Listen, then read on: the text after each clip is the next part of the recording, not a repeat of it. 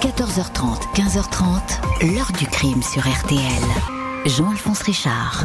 Your News for New York live update starts now. On vient de l'apprendre. La police a annoncé qu'un homme a été arrêté dans l'affaire des meurtres de Gilgo Beach à Long Island. Aucune précision pour le moment, mais l'homme habite la région. Bonjour, plus de 12 ans pour mettre un nom et un visage sur l'un des pires tueurs en série des États-Unis, celui de la plage de Long Island près de New York, une langue de sable devenue un terrifiant cimetière en bordure d'océan. En 2010 et 2011, dix corps de jeunes femmes ont été exhumés ici, la plupart battus et martyrisés. Pendant presque dix ans, l'enquête va faire du surplace, conduite par des policiers incompétents et corrompus. Aucune recherche de ce nom. Il va falloir la désignation d'une toute nouvelle équipe d'enquêteurs pour remonter le temps et les indices avec un succès éclatant. Le 13 juillet 2023, un architecte qui a pignon sur rue à Manhattan, Rex Urman, 59 ans, marié, deux enfants, est arrêté. Honorable col blanc le jour, il se changeait en prédateur sauvage la nuit. Mais combien de femmes a-t-il vraiment tué? Pourquoi ne l'a-t-on pas arrêté plus tôt? Et quel surprenant détail a fini par le perdre Question posée aujourd'hui à nos invités. L'heure du crime, présentée par Jean-Alphonse Richard sur RTL. Dans l'heure du crime, aujourd'hui, le tueur de la plage de Long Island, non loin de New York. Une série de meurtres dans ce coin en grande partie isolé, battu par les vents. L'endroit idéal pour y cacher des cadavres, lesquels vont commencer à émerger à la toute fin de l'automne 2010. Samedi 11 décembre 2010, l'officier de police John Malia marche dans le sable de Gilgo Beach, une plage désolée de Long Island à 8 km de toute habitation. Personne ne vient traîner dans ce lieu hostile recouvert de buissons épineux. L'officier Malia, accompagné de Blue, son berger allemand, un chien pisteur, est à la recherche de Shannon Gilbert, 20 ans, disparu depuis le 1er mai. Ce soir-là, cette escort girl, inscrite sur des sites de rencontre avait rendez-vous à Long Island avec un client. Elle l'a quitté vers 5 heures du matin. Plusieurs témoins l'ont ensuite vu marcher seul le long de la plage. Les recherches n'ont rien donné. Mais cette fois, Blue marque l'arrêt devant un amas de ronces. Il y a là une forme enveloppée dans une toile de camouflage militaire. À l'intérieur, un squelette portant des vêtements féminins il va falloir quelques semaines pour identifier la malheureuse. Ce n'est pas Shannon Gilbert, mais Melissa Barthélémy, 24 ans, portée disparue le 12 juillet 2009. La jeune femme habitait le Bronx. Elle se prostituait sur des sites de rencontres. Lundi 13 décembre, deux jours après la macabre découverte, les ronces de Gilgo Beach délivrent trois autres cadavres de femmes, eux aussi enveloppés de toiles de camouflage, ligotés avec des ceintures ou du ruban adhésif, comme le ferait un chasseur avec des dépouilles d'animaux, dit un enquêteur. Amber Lynn Costello, 27 ans, accro à l'héroïne, prostituée occasionnelle, avait disparu depuis trois mois. Megan Waterman, 22 ans, résidant dans un hôtel de Long Island, avait rendez-vous avec un client au mois de juin. Maureen Brennard Barnes, 25 ans, modèle de charme, était recherchée depuis trois ans. Les victimes, blanches, petites, minces, ont toutes été étranglées. Les quatre corps ont été disposés à 150 mètres l'un de l'autre, les pieds orientés vers l'océan. On ne peut pas parler de coïncidence. C'est un même homme qui a tué ces femmes, assure un policier. Mais la plage n'a pas rendu tous ses secrets. Au fil des mois, sur trois kilomètres, six autres cadavres sont exhumés. Quatre femmes, dont Shannon Gilbert, elle serait morte noyée, et encore une enfant de moins de deux ans gisant auprès de sa mère, et puis un jeune homme, un asiatique travesti en femme, les ongles vernis, le crâne fracassé. Aucun lien n'est établi avec les quatre premières découvertes. La police du comté de Suffolk a bien du mal à remonter la piste du ou des tueurs de Gilgo Beach transformés en un lugubre cimetière où plus personne n'ose poser le pied. Des clients, des victimes sont entendus. Un ancien chirurgien est questionné sur la disparition de Shannon Gilbert, mais il n'est pas inquiété. Deux ans après ces découvertes, le FBI établit un premier bornage téléphonique, des informations transmises à la police locale, mais qui ne sont pas exploitées, tout comme les témoignages qui depuis le début restent dans les tiroirs Explication, la police du comté est gangrénée par la corruption et l'inertie. 2015, son chef est arrêté et emprisonné.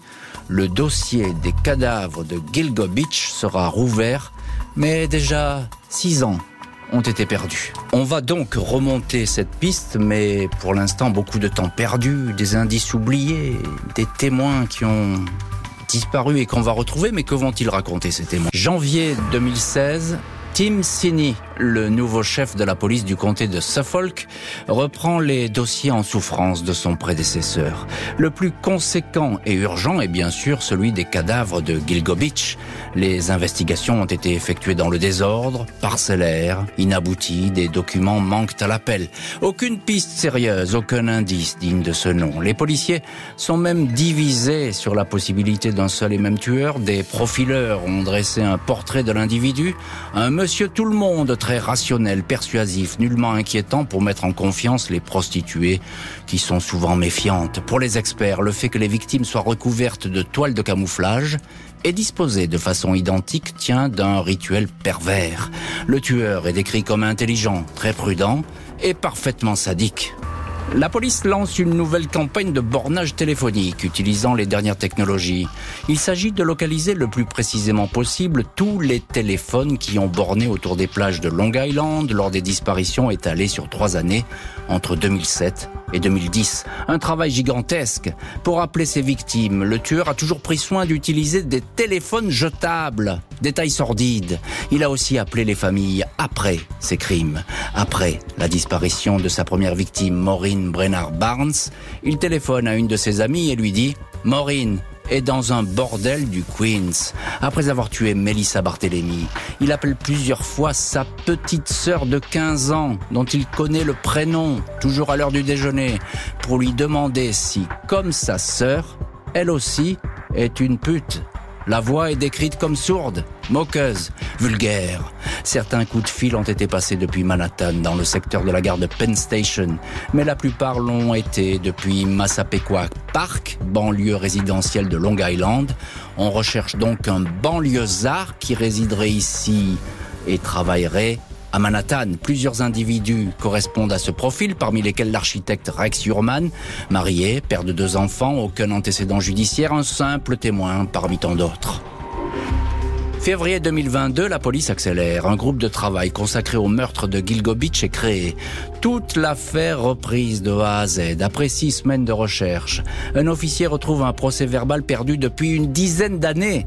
C'est l'audition du souteneur d'Amber Costello, l'une des victimes de Gilgo Beach, témoignage capital. À l'époque, cet homme expliquait que juste avant sa disparition, Amber avait reçu un client dans l'appartement de West Babylon, à Long Island. J'ai vu entrer un type très costaud, la quarantaine, des cheveux noirs touffus, des mains immenses, des lunettes des 13 années 70 il ressemblait à un ogre, dit le témoin. Selon cette déposition, le client conduisait un gros pick-up, un Chevrolet Avalanche vert de première génération. Le témoin ajoute qu'après son départ, le client a envoyé un texto à Amber pour lui fixer un deuxième rendez-vous. La jeune femme serait partie le retrouver. Le lendemain au soir, elle n'a plus donné ensuite signe de vie. 14 mars 2022, les enquêteurs établissent que l'architecte Rex Urman possédait un pick-up avalanche quand Amber Costello a disparu. Sa description physique en mètre 96, cheveux noirs, carrure imposante, correspond aux déclarations du témoin. Rex Urman, 59 ans, est placé sous surveillance. Il est le suspect numéro 1. Mais pas question d'interroger, comme chez nous, on pourrait le faire en France, pas question d'interroger tout de suite le suspect. Après tout, il peut s'agir d'une coïncidence. Et puis, nous sommes aux États-Unis, il faut pas l'oublier, il faut des preuves, des preuves solides, des preuves qui tiennent la route pour confondre un suspect. On va voir comment les policiers vont finir par le coincer et l'arrêter dans les chapitres suivants. Retour à ces années d'enquête, six années d'investigation après la réouverture du dossier. Le premier élément capital, on en parlait dans un, il y a un instant, mais il est bon, euh, euh, d'y revenir, c'est le fameux quadrillage téléphonique. Philippe Coste, euh, Rex Urman, alors à cette époque, à ce moment-là précis, il n'est pas encore arrêté. Mais on sait qu'il a pris toutes les précautions, si c'est lui le tueur, évidemment. Téléphone jetable, numéro impossible à remonter, c'est ça? Oui, enfin, moi, moi, dans les dans, la les technologies avec les technologies de l'époque du début des années 2010, il est assez difficile de je dirais de mouliner l'ensemble des données et surtout on ne dispose pas euh, à l'époque d'un nom euh, ou d'une on n'a pas réussi à se rapprocher suffisamment d'un suspect possible pour pouvoir quadriller ou comparer les emplacements de différents téléphones, téléphone personnel, téléphone jetable, téléphone des victimes.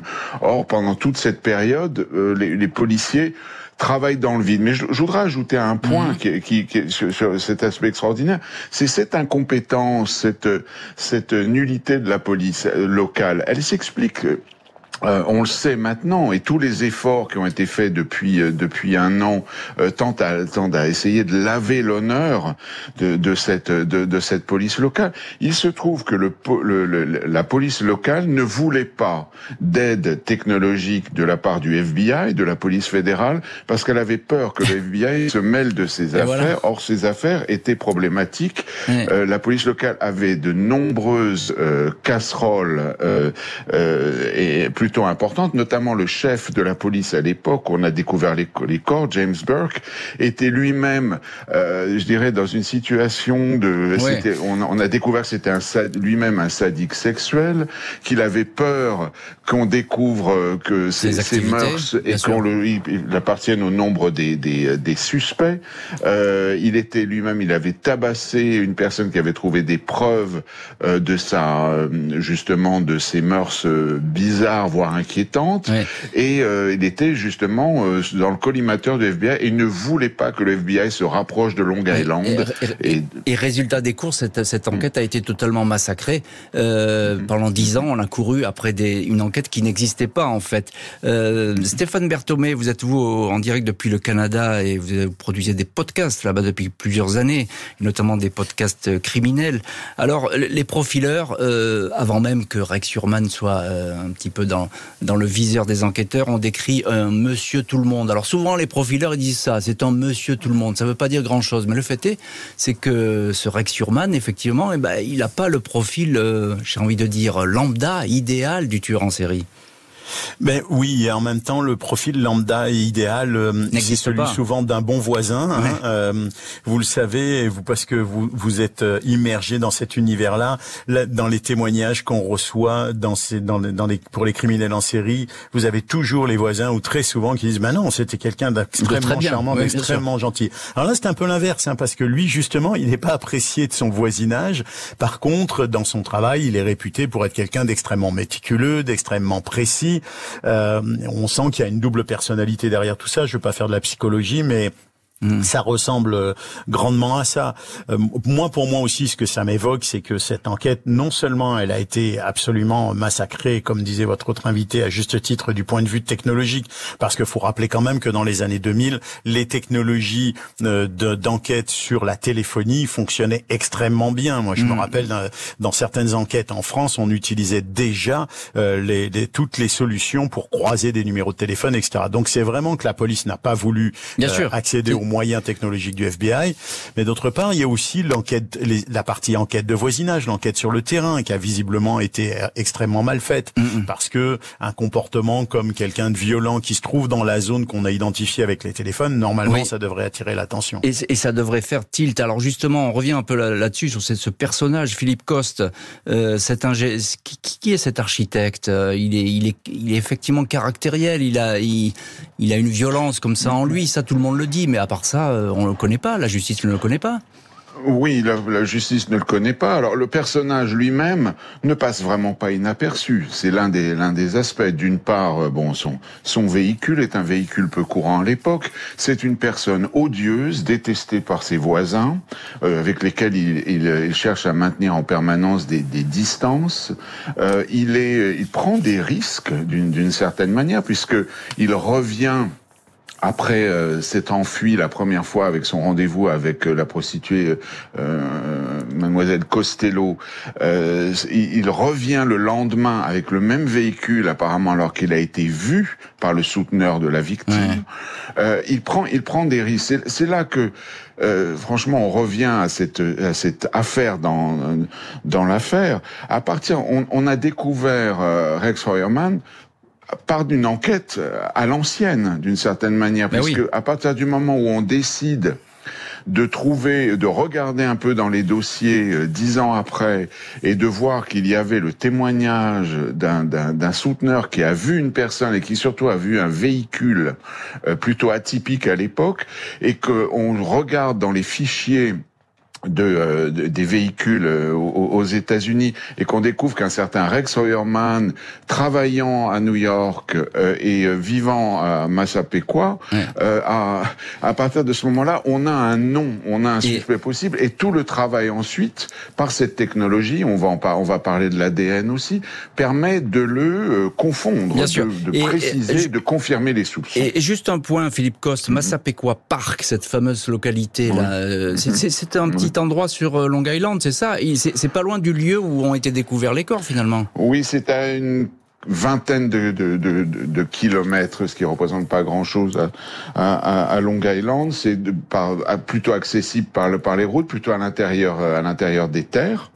Et, euh, et c'est une, oui, ça fait partie de ces banlieues euh, de Long Island qui au départ étaient des, des, des, petits villages isolés, voire des hameaux, et qui se sont étendus à la suite et qui sont devenus un petit peu les, les mm. réceptacles du rêve américain, ces zones pavillonnaires, pour beaucoup assez anciennes, hein, qui datent des années 70 mm. et autres, qui se multiplient. Mm. Oui, c'est un, ce sont des lieux à la fois isolés de la ville, euh, je dirais un peu le paradis terrestre en été, il faut le dire, mais euh, aussi des lieux assez euh, assez reculés où on vit chez soi, on a des relations, je dirais, cordiales de voisinage, mais il s'agit ah. de d'un monde de, de, de résidentiel de, de banlieue de classe moyenne. Un paradis terrestre qui est devenu l'enfer sous la plage. Le suspect est sous surveillance, mais le plus dur reste à faire, trouver la preuve ultime. Les policiers enquêtent discrètement sur l'architecte Rex Urman. Ses téléphones écoutés, son ordinateur espionné. L'homme fréquente toujours assidûment les sites de rencontres. Il dispose d'une dizaine d'adresses mail sous des noms d'emprunt. Il utilise des téléphones jetables pour appeler des salons de massage ainsi que des escort girls. Il fait des recherches pour consulter des photos pédopornographiques. Il lit également tout ce que les journaux peuvent écrire sur les meurtres de Gilgo Beach. Détail quand les crimes ont été perpétrés. L'épouse et les enfants du suspect étaient toujours absents du domicile, partis en voyage en Islande, dans le Maryland ou dans le New Jersey. Rex Urman est décrit comme un homme solitaire qui dirige en solo son étude d'architecte au 11e étage d'un vieil immeuble de New York sur la 5e avenue. Il n'a jamais eu affaire avec la police, même s'il a parfois insulté, menacé certains de ses voisins de Massapequa Park, cette localité où il a toujours vécu après avoir hérité de la maison de son Rex Urman pourrait être le tueur de Long Island, mais les policiers n'en ont pas la preuve. Dans le dossier, ils détiennent cinq cheveux retrouvés sur des rubans adhésifs ayant servi à ligoter les victimes. Longtemps, leur ADN a été impossible à exploiter, mais la technique a évolué. Il faut les comparer à l'empreinte génétique de Rex Urman sans qu'ils le sachent. Un officier récupère des bouteilles en plastique dans la poubelle de la famille Urman à Massapequa Park. Surprise, trois cheveux correspondent à l'ADN de l'épouse de l'architecte, Asa Ellerup, c'est son nom, était pourtant toujours absente lors des crimes. On pense à un ADN de contact. Quelques jours plus tard, un policier ramasse une boîte de pizza jetée dans une poubelle par l'architecte en personne près de son bureau. Elle contient des miettes, quelques croûtes de pâte. Cette fois, un cheveu match avec l'ADN du suspect. On a fait les poubelles et on a fini par trouver, dira un policier. 13 juillet 2023, 20h30, Rex Urman est observé par des policiers en train de sortir du numéro 385 de la 5e avenue à Manhattan, l'immeuble qui habite son cabinet d'architecte. Il porte en bandoulière un gros sac noir et se dirige d'un pas pressé vers la gare de Penn Station. Il rentre chez lui, une heure de train de banlieue, mais il n'a pas le temps d'entrer dans la gare. Quatre policiers en civil lui barrent le chemin, trois autres le menottent dans le dos. Urman ne se débat pas, mais il proteste. Je ne comprends pas ce que vous me racontez. Je crois que vous faites erreur sur la personne, dit-il. L'architecte continue à nier, mais il est inculpé pour trois meurtres d'escort girls, ceux d'Amberlyn Costello, Melissa Barthelemy, Megan Waterman. Aucun autre crime ne lui est reproché, bien qu'il soit déclaré suspect pour un quatrième meurtre, celui de Maureen Brennard Barnes, devant le juge. Rex Surman plaide non coupable. Il annonce qu'il va garder le silence. Les policiers perquisitionnent aussitôt la maison de Massapequa Park. Dans la cave, les enquêteurs tombent sur pas moins de 279 armes. Fusils, pistolets, revolvers, couteaux. Dans l'arrière-cour, les enquêteurs exhument de nombreux objets volontairement enterrés et cachés. Autant de pièces en cours d'expertise. S'agirait-il de trophées volés aux victimes? Pour le procureur et les enquêteurs, le portrait de Rex Urman se résume en une phrase. Un tueur en série sadique qui aime la pornographie la plus perverse et qui cachait dans sa cave un arsenal destiné à tuer. Le juge a refusé au suspect une libération sous caution. L'architecte restera incarcéré jusqu'à son procès. Michael G. Brown, avocat de Rex Urman, va devoir se plonger dans 2500 pages de documents, de photos et visionner des centaines d'heures de vidéos pour préparer la défense de son client. L'épouse du suspect, Asa Ellerup, a demandé le divorce tout de suite après l'inculpation. Ce jour-là, je me suis réveillée en pleine nuit à cause de l'angoisse, indique-t-elle au journal New York Post. Elle dit pleurer chaque nuit, tout comme les deux enfants du couple, Victoria, 26 ans, et Christopher, 33 ans. Les policiers font savoir que l'enquête est loin d'être terminée. Ils n'excluent pas que Rex Urman ait pu commettre bien d'autres meurtres. Rex Urman est un prédateur. Il a détruit des familles. Sans la police, il serait encore libre aujourd'hui. L'enquête n'est pas terminée. J'encourage toutes les personnes qui ont des informations à nous contacter. Jean-Alphonse Richard sur RTL. L'heure du crime.